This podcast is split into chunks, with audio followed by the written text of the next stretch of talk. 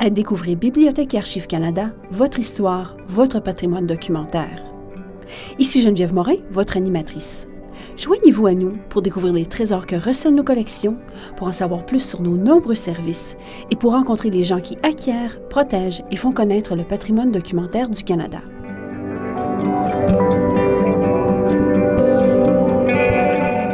Le Club de lecture d'été TD est le plus important programme bilingue de lecture estivale au Canada. Conçu par la Bibliothèque publique de Toronto en partenariat avec Bibliothèque et Archives Canada, il met en vedette des œuvres, des auteurs et des illustrateurs canadiens. Gratuit, il a pour but d'aider les enfants de 12 ans et moins à améliorer leurs aptitudes en lecture en leur faisant découvrir le plaisir de lire pendant l'été. Le personnel de Bibliothèque et Archives Canada joue un rôle de premier plan dans la création du contenu francophone du club, en plus d'organiser chaque année les prix de bibliothèque du club de lecture des TTD. C'est également lui qui supervise chaque printemps la distribution du matériel du club partout au pays. Dans ce deuxième volet de nos entretiens avec les auteurs du club, nous avons le plaisir de discuter avec l'auteur francophone 2018, Camille Bouchard. Camille est un prolifique auteur jeunesse à qui l'on doit plus d'une centaine d'œuvres depuis les années 1980. Camille a remporté de nombreux prix, dont le prix du gouverneur général de 2005 pour son roman Le ricanement des hyènes. Un invité surprise se joindra à nous pour la deuxième moitié de l'épisode. Un célèbre auteur canadien, officier de l'Ordre du Canada et ancien bibliothécaire national.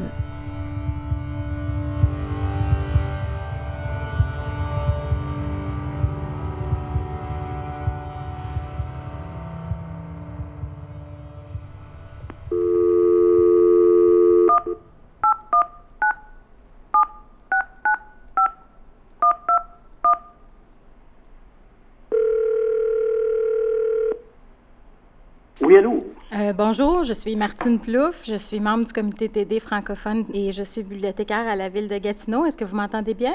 Oui, je vous entends très très bien, Martine. Bonjour. Super, bonjour, ça me fait vraiment plaisir de vous parler. Aujourd'hui, Martine Plouffe parle avec Camille Bouchard de sa participation au club de lecture d'été TD.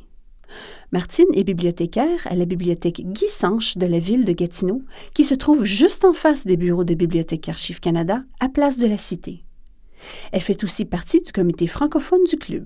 Euh, vous êtes quelqu'un d'assez nomade. Ces temps-ci, vous voyagez un peu partout dans les Amériques dans votre véhicule motorisé. Où est-ce que vous êtes présentement? Bien là, présentement, je suis à la même heure que vous autres parce que je suis revenu dans l'Est euh, dans le courant de la semaine parce qu'il faut que je remonte tranquillement la semaine prochaine là, vers euh, Québec. Alors, j'ai euh, là, je suis à Tallahassee, en Floride, en ce moment. C'est arrivé euh, il y a deux jours. Et puis euh, voilà, de tout ça cette année, euh, on, a, on a passé l'hiver à Yuma, en Arizona. Et là, ben, comme je vous disais, on est sur le chemin du retour. Et qu'est-ce que vous avez vu de, de spécial ou de particulier ou qui vous a marqué?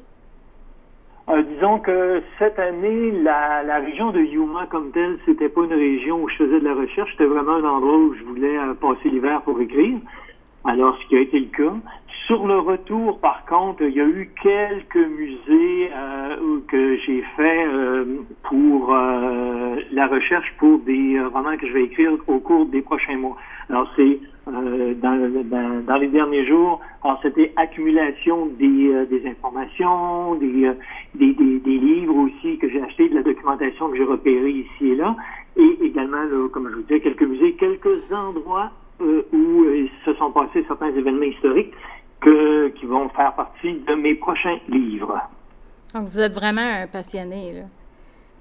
Ah ben, tout à fait. Ben, je- en en fait, ce que je fais, c'est que je me trouve à marier un petit peu euh, mon métier avec mon mode de vie. Mhm. Alors, j'en profite comme j'ai un métier qui me permet de, euh, de travailler, dans le fond, à l'endroit où je veux. Ben, j'en profite pour, disons, ajuster mes destinations en fonction des endroits où j'ai de la recherche à faire pour des histoires que j'aimerais euh, euh, créer. En même temps, ce qui est agréable, c'est que parfois j'arrive dans certains endroits où j'avais pas d'attention ou d'intention particulière, et puis ben euh, voilà, ça me donne l'inspiration pour une idée, et puis ben je profite du fait que je suis sur place pour euh, tout euh, glaner l'information nécessaire autour de moi afin de pouvoir par la suite écrire le roman qui, qui m'a été inspiré. Nous avons demandé à Camille de nous parler des livres qu'il aimait lire quand il était petit. Euh, quand j'étais jeune, ben, disons, il faut pas oublier que moi, quand j'étais enfant, ça fait plus d'un demi-siècle, alors il y a un petit moment déjà, ce qui fait qu'il n'y avait pas beaucoup de littérature jeunesse à mon époque, c'est pas comme aujourd'hui. Donc, euh, je me souviens pas, j'avais pas de, vraiment de livres. Il y, a, une série, la série de livres, les Tintins. Bon, ça, j'ai lu ça euh, et relu et re-relu, je sais pas combien de fois dans toute mon enfance. Ça, c'était mes, euh, mes livres préférés. Mais sinon, je disais de tout. Je lisais pas beaucoup de romans, comme je viens de dire, parce qu'il n'y avait pas un choix énorme quand j'étais jeune. Alors, je lisais des fois des romans adultes, mais je trouvais ça ardu. Jules Verne, par exemple, euh, ou, je sais pas, Alexandre Dumas. Bon, ce sont des auteurs que j'ai lus assez jeunes, mais que je peux pas dire vraiment que j'ai apprécié parce que c'était pas vraiment du roman jeunesse. Mhm. Euh, par contre, j'étais quand même un bon lecteur. Je lisais beaucoup de livres de science. Je pensais faire un scientifique un jour. Donc, c'est sûr que j'ai lu beaucoup, beaucoup de livres sur la science. J'ai lu beaucoup de revues. J'étais très amateur de, de magazines scientifiques. Et bon, et par la force des choses aussi, tout à l'heure je vous parlais de Tintin, ben j'ai lu également beaucoup, beaucoup, beaucoup de bandes dessinées. Et qu'est-ce qui vous plaît chez Tintin? Ah ben, au départ, je crois bien que c'est l'aventure, bien sûr, c'est comme tout petit garçon, hein, je voulais vivre des, euh, des, des, moments un peu euh, un peu hors de l'ordinaire, donc Tintin nous offrait cet, cet aspect-là. Et je pense, sincèrement, aujourd'hui, avec du recul, je pense que Tintin est pour beaucoup dans le goût que j'ai développé pour les voyages, je le crois. Mm-hmm. Alliez-vous souvent à la bibliothèque quand vous étiez petit? Euh, ben, du, euh, la petite ville, moi, d'où je suis originaire, euh, la bibliothèque municipale, c'était la bibliothèque de l'école, en fait. Ah. Alors, c'est certain que j'étais bon, j'étais un bon, bon client de la bibliothèque scolaire mais je me souviens pas d'avoir passé des fins de semaine complètes de renfermer dans une bibliothèque à lire. Non, c'était pas tellement mon genre. J'étais plus un petit garçon euh, euh, d'extérieur. Je bougeais beaucoup. Peut-être ça aussi, ça a influencé mon petit côté aventurier. Ouais. Euh, ben voilà, donc c'était un peu ça, la, ma bibliothèque quand j'étais jeune, c'était la bibliothèque de l'école. Alors, euh, je me souviens pas y être beaucoup allé en dehors des heures scolaires. Bibliothèque et Archives Canada est chargé de coordonner le club de lecture TD à l'échelle nationale. Il crée le contenu francophone, gère l'ensemble des bibliothèques participantes, elles sont plus de 2000, reçoit les commandes de matériel et distribue les 3 millions d'articles du club partout au pays. Il chapeaute aussi l'équipe francophone de bibliothécaires et de spécialistes de littérature jeunesse chargés d'élaborer la liste de livres annuels du club et de créer des activités amusantes et pertinentes pour différents groupes d'âge. Enfin, il gère le programme annuel d'évaluation et de statistiques du club, en plus de superviser les prix des bibliothèques. Le club de lecture d'été TD est financé par le groupe Banque TD, qui en a fait un élément central de ses efforts visant à favoriser l'alphabétisation chez les jeunes. En 2001, la ville natale de Camille, Forestville, au Québec, a décidé de nommer sa nouvelle bibliothèque en son honneur, la bibliothèque Camille Bouchard. Nous lui avons demandé comment il s'est senti en apprenant qu'à la bibliothèque de son enfance allait porter son nom. Oui, c'est particulier, ça. Hein? Oui. Habituellement, on donne euh, des noms comme ça à des, euh, des établissements, euh, des personnes qui sont décédées. Mm-hmm. Le premier coup, je vais peur, il y a peut-être quelqu'un qui m'en veut là-bas. Mais en fait, non, je pense que d'abord, c'est une bibliothèque, c'est tout récent, c'est une bibliothèque qui a été construite fin des années 90 ou années 2000, donc très, très récente. Et il y avait eu une espèce de, de, de de, de, concours donnés en ville, on devrait donner des noms aux, à, par exemple aux, établissements de, sport, aux établissements de, culturels de, la ville. Et cette nouvelle bibliothèque-là, bon, on s'est dit, ben, quel nom on pourrait lui donner? Alors, pourquoi pas un auteur euh, de la place qui est né ici à Forestville, qui s'est démarqué dans son domaine. Alors, euh, mon nom est venu sur, sur la sellette, et puis, ben, moi, je trouve que c'est un très, très bel honneur. J'en suis bien fier, c'est sûr. Mm-hmm. Vous avez écrit plus de 100 livres. Qu'est-ce qui vous a amené à choisir le métier d'auteur? Ça, c'est une série de hasards. Euh, contrairement à tous mes amis auteurs, à tous mes collègues qui rêvent d'être auteurs depuis qu'ils sont tout petits, moi, sincèrement, c'était pas ma, mon ambition. C'est venu vraiment sur le temps. J'avais 31 euh, ans quand j'ai écrit mon premier roman. Euh, j'avais une quarantaine d'années quand, à mon sixième roman, j'ai compris que finalement la littérature, c'était quelque chose de très excitant, c'était quelque chose qui répondait à un besoin que j'avais en tant que personne, en tant qu'artiste, pour raconter des histoires, et en tant qu'être humain aussi pour parler des, euh, des, des, choses qui me touchent, qui me rejoignent, qui me révoltent, que, que, que j'aime. Alors c'est comme ça que j'ai commencé à écrire, c'était beaucoup plus tard. Donc c'est pas une c'était pas une ambition que j'entretenais depuis tout jeune. Et pourquoi vous, vous écrivez pour enfants, pas seulement pour adultes? OK. Bon, ben, il faudrait que j'explique un peu euh, au départ. C'est une histoire longue. Pourquoi j'ai commencé à devenir écrivain? En fait, j'avais commencé à écrire par défi personnel à un moment donné. Et puis, euh, après, bon, les cinq premiers romans, j'avais pas été tellement, tellement euh, emballé par l'expérience. Je trouvais ça le fun d'être publié, mais je me considérais pas un écrivain. Je me trouvais pas très bon, première des choses. Et puis, je trouvais que c'est beaucoup d'ouvrages écrire. J'avais l'impression qu'écrire, c'était facile. Il suffit d'avoir un crayon et un papier, une machine à écrire à l'époque. Euh, mais finalement, écrire, c'est pas seulement ça. C'est quelque chose de très difficile. Ça demande beaucoup de travail, de retravail, de révision, de la correction euh, et tout. bref, comme je le disais tout à l'heure, ça a pris six romans avant que je découvre que ça convenait à ma personnalité. Pourquoi?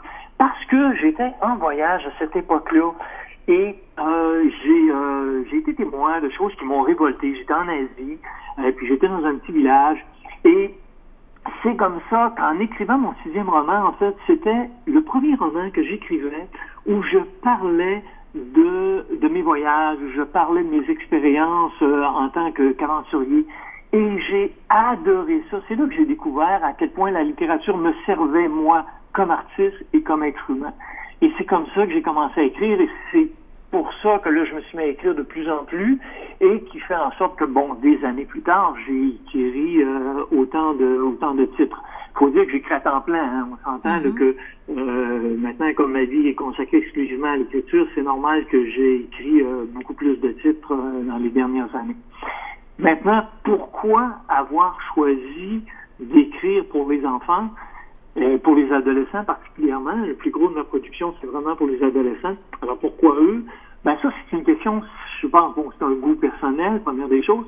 Mais deuxièmement, j'ai découvert, à un moment donné, à l'époque où j'écrivais surtout pour adultes, euh, j'ai découvert à quel point je me sentais plus artiste à écrire pour les jeunes que pour les adultes. Si vous me permettez, je, je vais vous donner une explication peut-être un peu longue. Oui. Euh, écrire pour, euh, pour les adultes, en fait, c'est écrire. Moi, quand j'écris pour les adultes, c'est écrire pour moi, dans le fond, parce que j'écris le livre que je voudrais lire en tant qu'adulte. Alors, j'ai pas l'impression de faire le même effort que quand j'écris pour les jeunes. J'écris les phrases qui me viennent telles qu'elles me viennent dans la tête, la phrase que j'aimerais lire, euh, le, le, le rythme que j'aimerais lire. Alors, c'est le rythme que je vais employer dans mon écriture. Je vais employer les, euh, les scènes que je vais décrire, c'est les scènes que moi j'aimerais j'aimerais voir comme lecteur. Alors, je pense pas au lecteur à qui je m'adresse. Je pense à moi, qu'est-ce que je voudrais recevoir comme lecteur. Quand j'écris pour les jeunes, je peux pas faire ça. On s'entend qu'on n'écrit pas pour les jeunes de la même façon qu'on va écrire pour les adultes. Alors, à ce moment-là, chaque fois que j'écris une scène, je suis obligé de me figurer mon lecteur, de quelle façon mon lecteur veut que je lui raconte cette scène-là? Mon lecteur qui a 12 ans, par exemple, ou qui a 14 ans, comment il voudrait recevoir cette, cette information-là? Comment il veut que je lui présente les personnages? Quels personnages sont intéressants pour lui? De quelle façon euh, il veut que je les fasse évoluer pour que lui se sente intégré dans l'histoire? Et quand je fais ça, Là, j'écris tout pour moi. Je suis obligé de penser à mon lecteur sans arrêt. Je, j'écris, je réécris mes scènes sans cesse pour m'assurer qu'elles sont adaptées au goût, aux besoins et à la maturité du lecteur qui va recevoir cette histoire. Et quand je fais ça, là, j'ai l'impression d'être un artiste. Parce que moi, dans ma perception à moi de l'artiste, c'est celui qui cherche à communiquer quelque chose aux autres.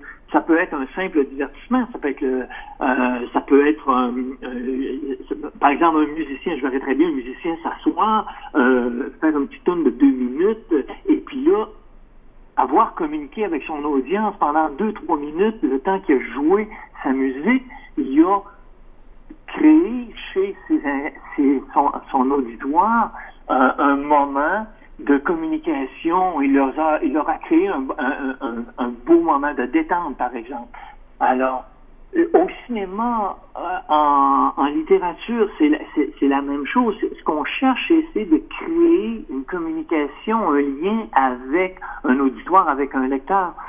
Et quand j'écris pour les jeunes, j'ai l'impression que ce pont-là, je peux l'établir. Alors que quand j'écris pour les adultes, j'ai cette impression d'écrire pour moi. J'ai pas l'impression d'avoir créé le pont. J'ai pas l'impression d'être aussi artiste avec les jeunes.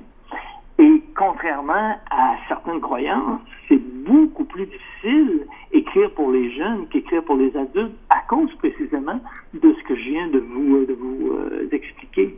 Oui. Anne Villeneuve est notre illustratrice pour le Club de lecture d'été TD 2018 on peut admirer ces illustrations vivantes et joyeuses sur le site web et sur le matériel du club. Anne a aussi écrit et illustré la célèbre série jeunesse Lula, ainsi que de nombreux autres titres au cours de sa longue et fructueuse carrière. Plusieurs de vos romans, d'ailleurs, se passent dans des endroits exotiques que vous avez visités, comme la Thaïlande, l'Égypte et l'Éthiopie. Euh, vos histoires nous font découvrir les splendeurs de ces pays, mais vous y abordez aussi des thèmes plus graves, comme la traite des personnes, les drogues, euh, la pauvreté et la violence. Euh, comment vous faites pour parler de ces sujets à des jeunes?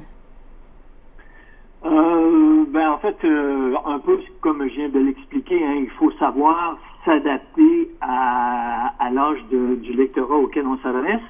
Euh, dans mon cas, moi, je, je, crois personnellement et très sincèrement qu'on peut parler de tous les sujets avec les jeunes, mais vraiment de tout.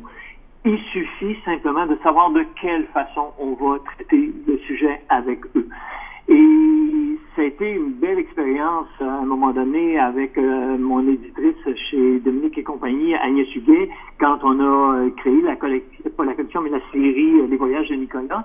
Alors, on a fait en sorte justement de parler dans chacun des, livres, de faire en sorte que la, la série s'adresse à des jeunes de 8, 9, 10 ans, mais en leur parlant de sujets qui sont très difficile. On parle de trafic d'organes, par exemple. On parle de, je sais pas moi, de, d'esclavage moderne, etc., etc.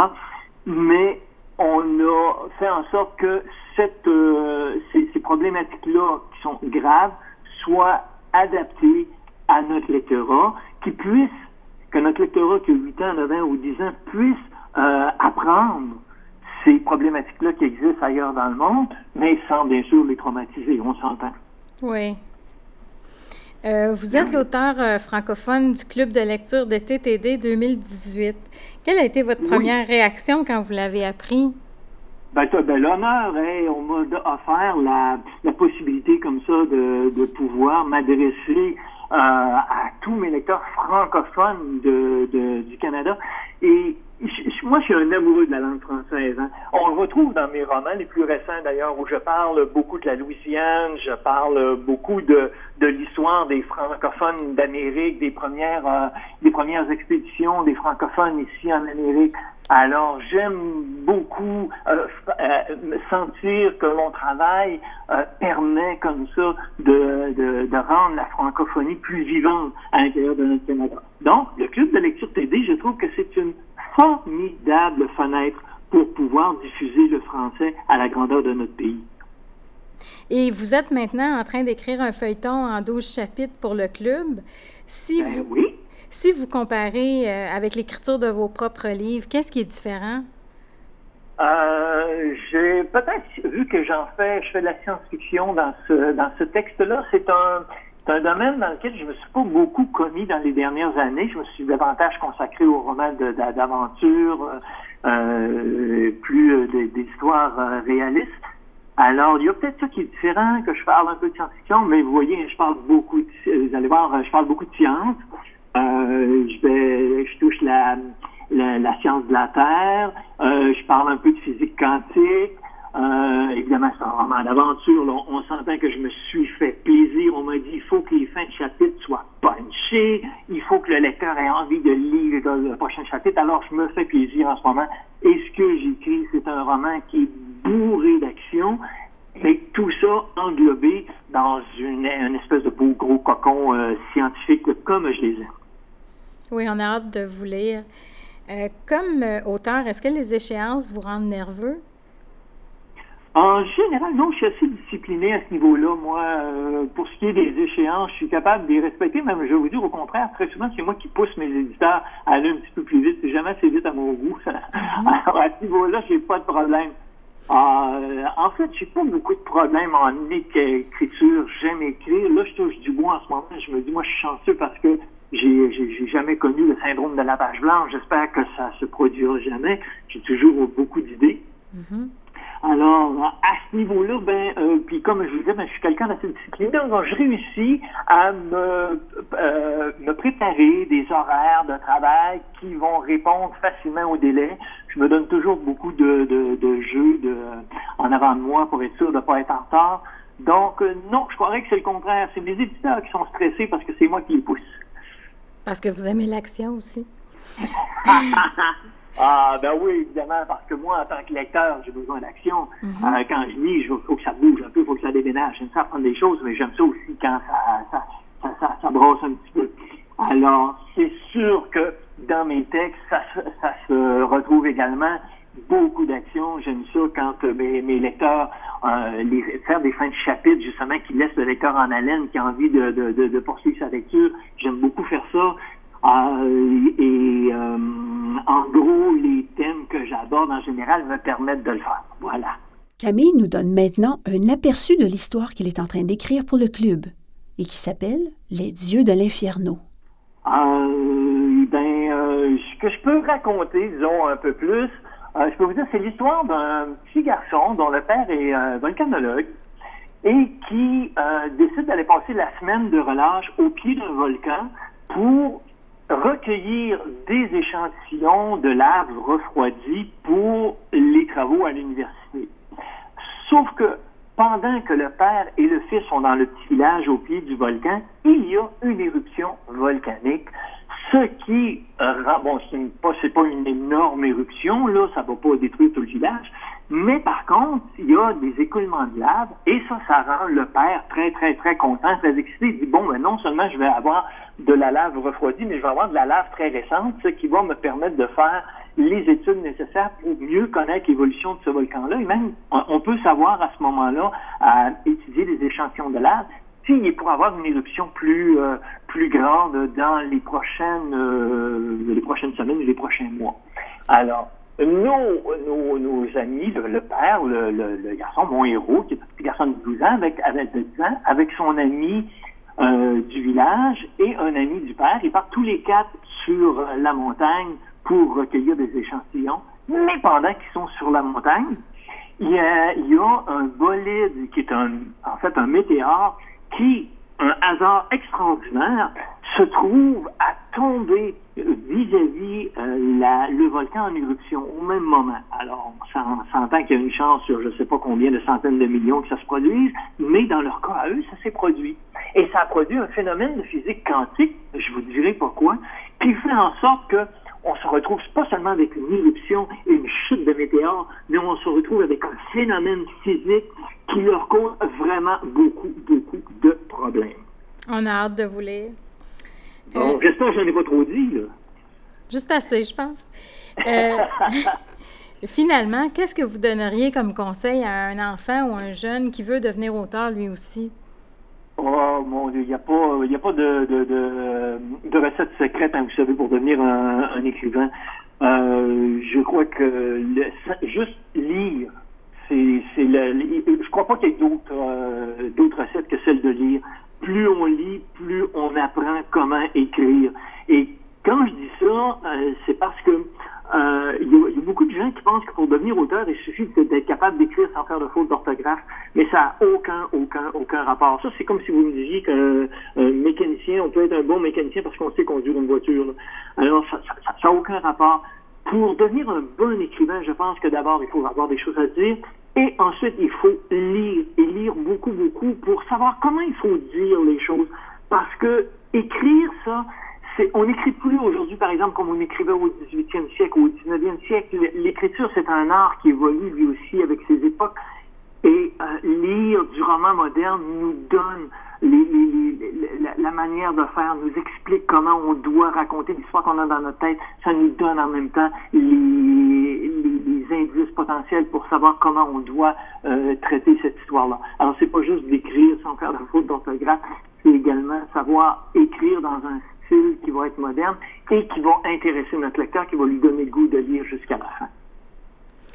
C'est ce qui termine notre rencontre. Euh, je vous remercie. Vous avez été très généreux, c'était très intéressant et je vous souhaite une bonne route de retour. Ben, merci beaucoup. Au plaisir. Au plaisir. En 2004, Bibliothèque et Archives Canada est devenue partenaire du Club de lecture des TTD.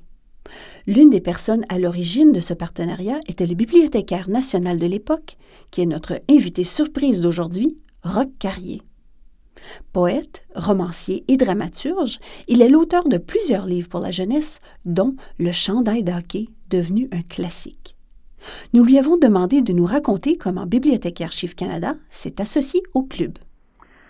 Euh, c'est pour moi une question euh, auquel j'ai un peu de difficulté à répondre. Et je vais vous dire pourquoi. Euh, lorsque je suis arrivé à la Bibliothèque nationale en 1999, euh, je n'avais aucune expérience du travail en bibliothèque. J'avais fréquenté un peu dans plusieurs pays, j'avais fréquenté des bibliothèques. Mais pour ce qui est du travail, je ne suis pas un bibliothécaire. Le, la ministre qui m'avait euh, invité à relever ce défi, Sheila Copps, euh, me disait que l'organisation euh, je, lui ai dit que je n'étais pas bibliothécaire, donc euh, si j'étais intéressé par le, défi, par l'offre de travail, j'étais pas compétent. Elle a dit, mais c'est exactement pourquoi on vous veut. donc j'avais compris que on attendait de mon côté et je pense aussi du côté des archives, on attendait quelque chose comme euh, un effort de, de, de nouvelles visions, peut-être, quelque chose comme ça. Alors, dans toute mon ignorance, j'ai donc accepté de prendre la responsabilité. Mais j'avais une idée en tête. Et j'avais vu dans différentes bibliothèques euh, qu'il y avait des programmes d'activité dans les bibliothèques et c'est un peu par hasard que j'ai appris que, avant mon arrivée, il y avait déjà à la Bibliothèque publique de Toronto un programme de lecture. Et ça, ça m'a beaucoup intéressé parce que je ne voulais pas, je ne voulais pas voir la bibliothèque comme un entrepôt pour vieux livres. Et je voulais, j'avais appris ça au théâtre, on présente une pièce de théâtre et on veut vendre des billets. Donc, mon approche était, on a des services, on a des richesses, des volumes, on a un personnel compétent. Il faudrait que nos livres soient lus. Il faudrait développer le sens de la lecture parce que c'est important. Et donc, j'ai appris qu'il y avait ce programme euh, de lecture à Toronto pour les succursales qu'ils avaient à Toronto. Et je pense que c'est à partir de là que, au cours d'une conversation avec la, euh, avec la personne qui était responsable de la section des livres, Josiane Polidori, et elle était d'accord avec moi, et même, plus d'accord, elle était plus compétente que moi dans ce domaine-là. Et euh, je pense que quelque chose est né, un intérêt est né pour développer un programme de lecture. Et c'est à partir de là que les liens se sont faits lentement. On a pris l'information, lentement on a tenté de se brancher.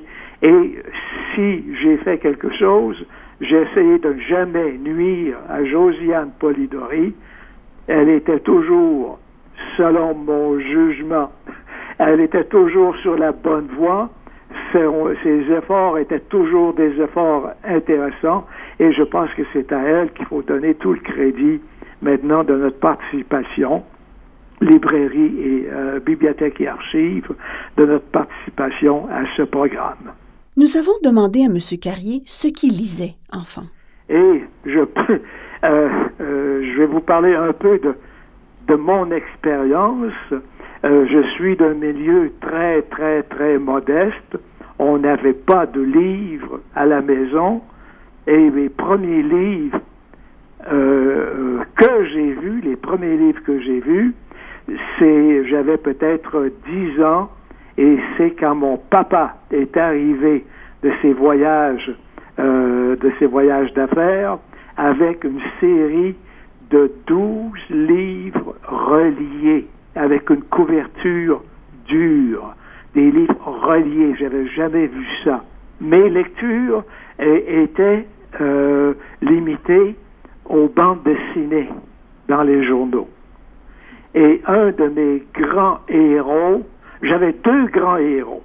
Un d'eux était le détective Dick Tracy, qui avait au bras une montre dans laquelle il pouvait parler. Alors ça, ça m'a jamais, jamais, jamais, jamais euh, quitté ce souvenir-là. J'étais tellement impressionné et je pense que si j'avais eu une sorte de talent d'ingénieur, j'aurais, dès ma toute adolescence, commencé à travailler sur la fabrication de cette montre dans laquelle on devrait parler. Je leur ai parlé aussi de mon autre héros, qui était Jacques le Matamor, en anglais Brick Bradford. Et c'est un homme qui était dans une sorte de, de véhicule et il voyageait. Il voyageait à travers les temps. Alors il pouvait faire un voyage au Moyen Âge. Il pouvait aller sur une planète inconnue, découvrir une planète inconnue. Et ça, c'était stimulant pour le petit garçon que j'étais. Et je dois avouer que j'ai même construit une sorte de fusée interplanétaire avec quatre planches, quelques clous. Et si vous croyez que j'ai jamais pu voyager avec ça, vous vous trompez, j'ai fait des magnifiques voyages. Voilà, ce sont des souvenirs qu'on a qui nous, qui nous ouvrent l'esprit vers un monde inconnu, intéressé par la découverte. Et c'est tellement important. Nous avons demandé à M. Carrier à quel moment dans sa vie il a su qu'il voulait devenir écrivain. Euh, la connaissance de ma propre écriture, euh, c'est arrivé très, très, très, euh, très tôt. bon, je lisais mes bandes dessinées et en lisant les histoires, j'avais envie j'ai découvert que j'avais envie de raconter des histoires. Alors, comment raconter des histoires? Comme je vous dis, je connaissais pas le domaine du livre, je connaissais simplement les journaux. Mais je savais qu'il y avait le cinéma. On avait un cinéma dans mon village, un cinéma auquel les enfants pouvaient pas, où les enfants pouvaient pas aller. Le cinéma était réservé aux personnes qui avaient 16 ans et plus mais il n'y avait pas la télévision non plus. Mais j'avais compris, euh, là je sais plus comment, je sais plus comment vous expliquer, qu'est-ce que c'est qu'un film.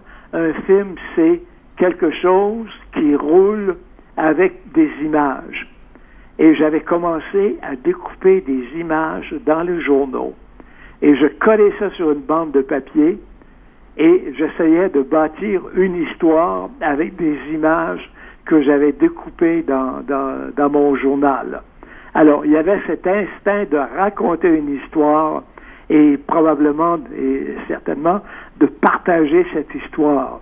Parce que quand mon histoire, quand mon film était terminé, alors j'invitais mes deux ou trois amis et on regardait le film qui était enroulé dans une petite boîte et on regardait le film qui tournait à travers une petite ouverture que j'avais faite.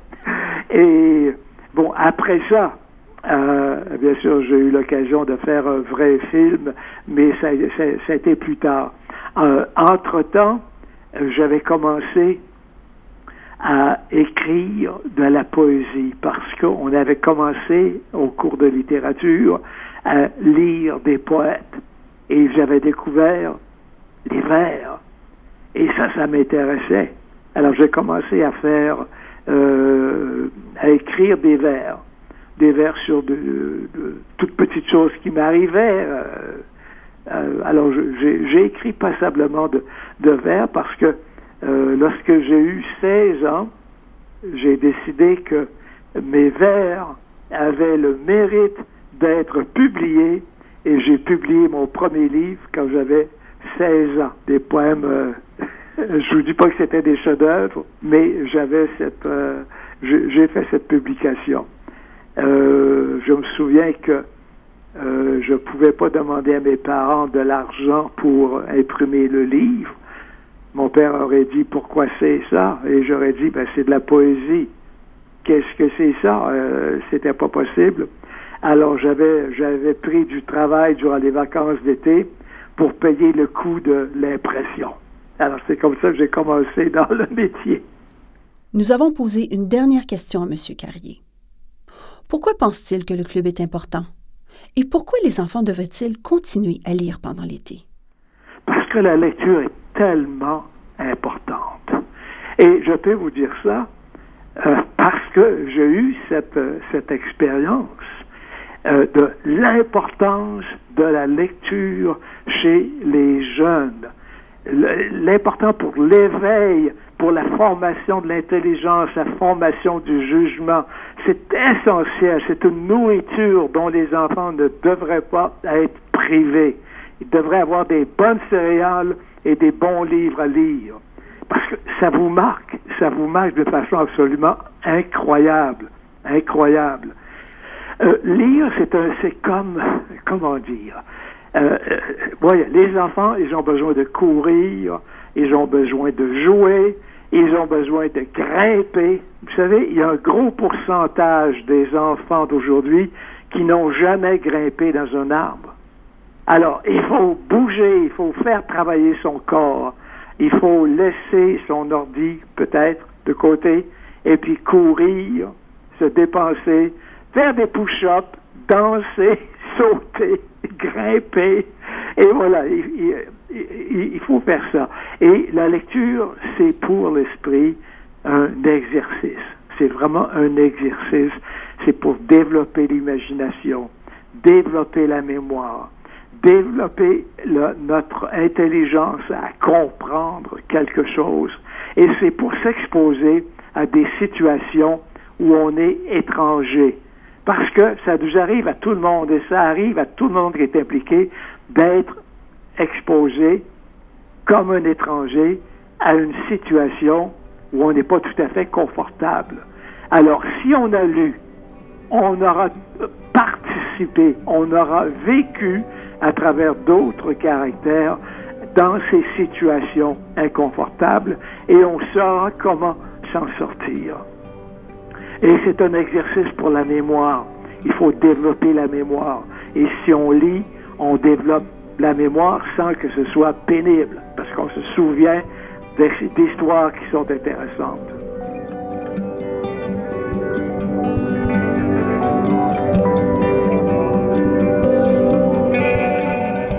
Pour en savoir plus sur le club de lecture des TTD, visitez-nous à bac-lac.gc.ca et visitez votre bibliothèque locale pour découvrir les activités excitantes qui sont au programme du club cet été. Merci d'avoir été des nôtres. Ici Geneviève Morin, votre animatrice. Vous écoutiez Découvrez Bibliothèque et Archives Canada, votre fenêtre sur l'histoire, la littérature et la culture canadienne. Nous remercions tout particulièrement nos invités d'aujourd'hui, Camille Bouchard et Roch Carrier, ainsi que notre animatrice invitée, Martine Plouffe. Merci également à Théo Martin, Joseph Trivers, Liane Fortin et Ashley Ann Brooks pour leur aide. Cet épisode a été produit et réalisé par David Knox avec l'aide de Paula Kilstra. Si vous avez aimé cet épisode, nous vous invitons à vous abonner à nos balados par l'entremise d'iTunes, de Google Play ou du fil RSS qui se trouve sur notre site Web. Vous trouverez la version anglaise de tous nos épisodes sur notre site Web ainsi que sur iTunes et Google Play. Il suffit de chercher Discover Library and Archives Canada. Pour plus d'informations sur nos balados ou si vous avez des questions, des commentaires ou des suggestions, visitez-nous à bac-lac.gc.ca balado au pluriel.